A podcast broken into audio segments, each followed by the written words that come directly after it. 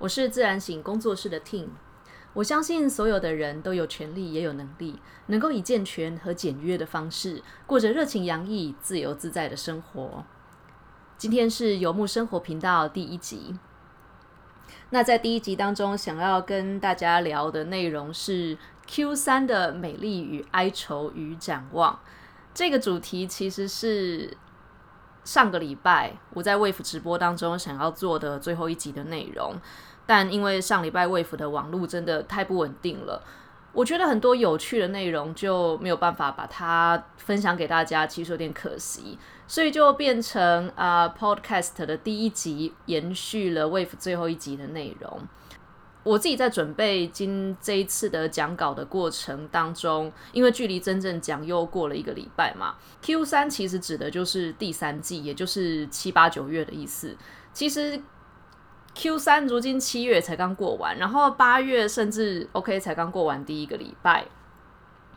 大家有没有感觉到那种人生啊跟世界的那种幻目感，真的强烈到爆炸？上半年我们都还在那边想说，妈呀，东京奥运延期，那 Kobe Bryant 坠机，然后美股连续好几天熔断，我们还在大惊小怪。那如今感觉起来，真的觉得这是上辈子的事情吧。然后这种强烈的一个时代真的结束的感觉啊，于我来说的话，是发生在上礼拜，就是李登辉前总统过世的消息传出来的时候。那种一个时代结束的感觉，真的非常的强烈。那当然，后来就是五倍钻石的美江牧师也过世啦。然后，另外就是最惊人的新闻，大概就是贝鲁特大爆炸。你看，在一个礼拜之内，又发生了那么多的事情。贝鲁特大爆炸的时候，呃，我有个朋友，他说他其实。好像在大爆炸的新闻刚传出来，是以外电的方式传出来的时候，他就看到。那当时并没有任何进一步的消息，就只是那个大爆炸的画面出来。那他说那晚那天晚上很晚睡，玩到很晚，所以他是很深夜的时候看到这个消息。他当时第一个反应是心想说：难道这是第三次世界大战吗？但当时也没办法求证啊，所以。所以他后来就告诉自己说：“好，我现在就去睡觉好了。是不是第三次世界大战？睡醒就知道了。”我觉得这其实是一种蛮豁达的看待改变的心情啦。好，那嗯，我曾经在之前的某一集的 Wave 直播当中聊过，说我会每周、每天、每周，然后。每个月、每个每季，然后一季一季的规划，甚至到一整年都，我都会有很多的规划跟回顾。在今天的 Q 三的美丽与哀愁与展望当中呢，呃，我想要跟大家分享并总结一下在 Wave 直播大约半年的心得，延伸出来，我还想要跟大家分享的就是，呃，显然的，二零二零这一年，它就是一个巨大转变的一年。整个世界变成了我们从来没有想过的样子。当我们面对到时代的这种浪头的推动着整个世界转变的时候，那我们作为一个微小的个体，在内在和外在要怎么样去面对，并面对这样子的转变，并且呃准备好自己。那在我上礼拜公告要讲 Q 三的美丽与哀愁与展望的时候。就有一个读者来我的粉砖上面留言，写说今年同样感到很挑战，每个人都没有办法避开，逼着面对大环境，加上内在冲出来的各种负面能量，确实是把内在力量拿出来一较高下的时刻。我觉得这真的是蛮总结了，嗯，对我自己这半年多以来的心得。那第一个部分，我想要从呃我在 Wave 直播半年以及准备 podcast 的过程开始分享。我其实大概在去年三月、四月的时候，也就是我人还在都柏林啊，然后欧洲啊跑来跑去的时候，当时我其实我就想过要做 podcast。那确实，我当时也试着录了一些小的声音的片段，但可能因为我很不适应做 podcast 那种一个人讲话的形态吧。所以录出来的东西就超严肃的，然后超可怕。我自己对，没错，咬字很清楚，但是那个严肃的程度让我觉得有一种，你听到我自己的声音，我都觉得一凛，这样比上课还严肃。呃，我我教课很多年，做个案也做很多年，但教课跟做个案其实会有一个可以讲话的对象。所以我当时遇到的第一个考验就是，我得找到一个面对着电脑、面对着麦克风呢，然后我自己会自在的讲话方式。相较于预录啊，因为预录它有很多可以修剪、可以重做的空间。例如说，大家今天听到这个版本，其实我大概录了不怎么十次，然后。把各种的呃，然后就是各种废字把它剪掉，最后剪出来这个版本。但直播有种特质，就是我做好就做好，我做烂就做烂，做完了就过去了，都衰在一起呀，就放他去了的特质。那所以直播本身等于它就没有留给我任何完美主义可以发作的空间。正因为。反正不可能做的完美，然后再加上直播的过程当中会有很多的听众一起来留言跟互动，于是整个直播它给我一种更像是即兴的感觉，观众的参与会让最后整个节目走向一个连我自己都不知道会往哪里去的一个节目的走向。所以整体上来讲，做直播的这半年，我觉得其实蛮愉快的，然后跟做 podcast 是很不同的经验。所以，因为有了 Wave 直播的缘故，所以我也就做 Podcast 计划，等于就延宕下来。然后延宕的这半年呢，Podcast 就从在半年之内从蓝海变成红海，然后变成血海。相较于做 YouTube 频道的话，其实做 Podcast 它本身的无论是金钱上的成本，或是技术上的成本，都比较低一些。那我想，这就是为什么 Podcast 会在很短的时间之内，忽然间很多人投入的缘故。如果此刻听众有任何人对于做声音频道，无论是直播或是 Podcast 有兴趣的话，其实我是蛮鼓励大家可以试试看的。那这就会延续到我们今天想要讲的主题，也就是在面对时代的转变的时候，我们个体的，我们作为一个微小的个体的话。在我们的内在跟外在，可以怎么样准备好自己？对我来说，面对转变很重要的一个能力，其实是终身学习，还有加上养成良好的习惯这两件事情。那我不知道大家有没有种感觉，但今年我有一种前面准备了十年，就是好像前面存了十年的存款，然后今年一口气拿出来用光的感觉。对。呃，有一种前面十年到底我们在自己身上储备了什么样的实力，做了什么样的努力，然后到今年就是一口气全部拿出来应付这个世界的改变。我有天读文章的时候读到一句话，其实是蛮打中我的心的。那一句话说：“人生不会因为你哭着说不会，就对你比较仁慈。”嗯。我相信我们在生活当中一直都会经验到遇到超过自己实力的情境，深深的挫败感。无论是搞不懂职场当中的人际关系的政治啦，或者是在学习新的一个技术的时候，刚开始的不熟练、费力跟挫败。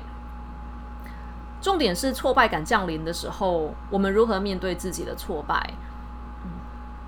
我这十年来的工作就是教课、做个案。那教课跟做个案，其实每天真的就是在跟我的学生、跟我的案主一起找出解决生活当中的挫败感的方法，包括跟家人相处的时候无法沟通的挫败啊，嗯，想要存钱却永远存不到的挫败啊，等等之类的。我们现在生活当中所拥有的一切。都是我们之前的实力跟程度所做出来的所有决定而创造出来的结果，所以我觉得人生其实没有所谓的超前部署这件事情，有的也就是我们某些一直持之以恒在做的事情。那如果我们想要不一样的生活的话，事实上就是要有能力做出不同的决定，做出更好的创造。英文有一句话，他说 “garbage in, garbage out”，就是如果你输入的是垃圾，然后输出的也会是垃圾。对，所谓的终身学习是指改变或进化我们输入给自己的东西，因为输入给自己的东西不一样了，所以输出的创造也会跟着变得不一样。我觉得在终身学习的过程当中，很重要的一件事情是，不要一直可是可是可是，要戒掉“可是”这个词。我最近因为在找自由潜水的资讯的缘故，那在网络上就有看到一篇 FAQ 常见问题，有一个问题就问说：“我很怕水，我很容易紧张，要怎么办？”那个教练写下来的回答是。怕水没有关系，紧张也没有问题，这是每个人都会遇到的状况。但重点是，当教练给你指引的时候，你要信任教练，你也要信任自己。已经人泡在游泳池里面了，还一直可是可是可是是没有用的。可是可是可是不会让你克服眼前的困难。这个领悟，其实我去年待在爱尔兰的时候就有发现到，然后我也写在我自己的官网上面。我当时在爱尔兰念英文的时候，有个韩国同学，他一直觉得自己根本就没有升到下一个级次的实力，所以他就一直问我们说，他是不是应该再继续留级，在他原本的程度多留几个月，因为他真的觉得他没有下一个级次的程度。我想一想他的问题，想了几天之后，最后我告诉他说，这种事情有点像你念高中。升上高二，他也只代表你把高一的进度都念完了。你念高二的时候，本来就没有高二的程度啊，你是要念到高三才代表你完成了高二的程度。我们在比我们的实力高一级的环境里挣扎是非常正常的状况，困难跟费力也并不代表我们实力不足或天资努钝，那代表我们正走在正确的节奏的。我不知道大家对于终身学习这四个字有什么样的感受？很了不起，这样子。但对我来说，终身学习这四个字，消极来讲，就是解决我生活当中的挫败跟痛苦。那积极来说，真的就是这个能力会让我的生活变得更好。那录到这边的时候，我也想起来，嗯，现在回想起自己十几二十岁的时候所经历到的痛苦，事实上都是。当时超过我的能力的情境降临在我的身上，但我却不愿意去增加自己原本没有的能力。我觉得有点可惜的是，很遗憾我在当年很痛苦的时候，并没有养成学习新的能力、培养新的能力，甚至是注意到自己能力不足的习惯跟觉察力。如果当时有养成的话，或许今天会是一个完全不一样的状况。但也好在，嗯，不论是早或晚，终究现在是注意到了学习这件事情的重要性。那这个时刻，我们能够在这边聊所谓的 Q 三的展望啊，在台湾的我们真的非常的幸福。我昨天刚跟一个我的瑜伽同学聊天，他有很多朋友是在美国教课的。我的朋友今天很理所当然讲了一句话，其实有点让我呆掉，然后没有办法反应。我们今天在聊的时候，他很顺口的讲了一句说：“现在全世界都没钱。”然后那一刻我有点反应不过来，就是啊，什么叫做全世界都没钱？然后他就接着说，他有很多认识的在美国教课的瑜伽老师，都因为大型的瑜伽教室倒闭啊等等之类，所以就失业。然后而且失业很长，已经失业一段时间了。然后失业到。这些他认识的瑜伽老师，现在真的是什么工作都做。例如说，有的就跑去当收银员啊，然后那种什么就是帮人家打工、除庭院除草之类工作，他们都去做。所以，我们今天就聊了一下，说疫情对我们来讲带来了什么样的冲击。在这样子的比对之下，才会真的发现，台湾对疫情真的是一点感受都没有。诶。然后我们还能够对未来抱有一个相当正面的展望，其实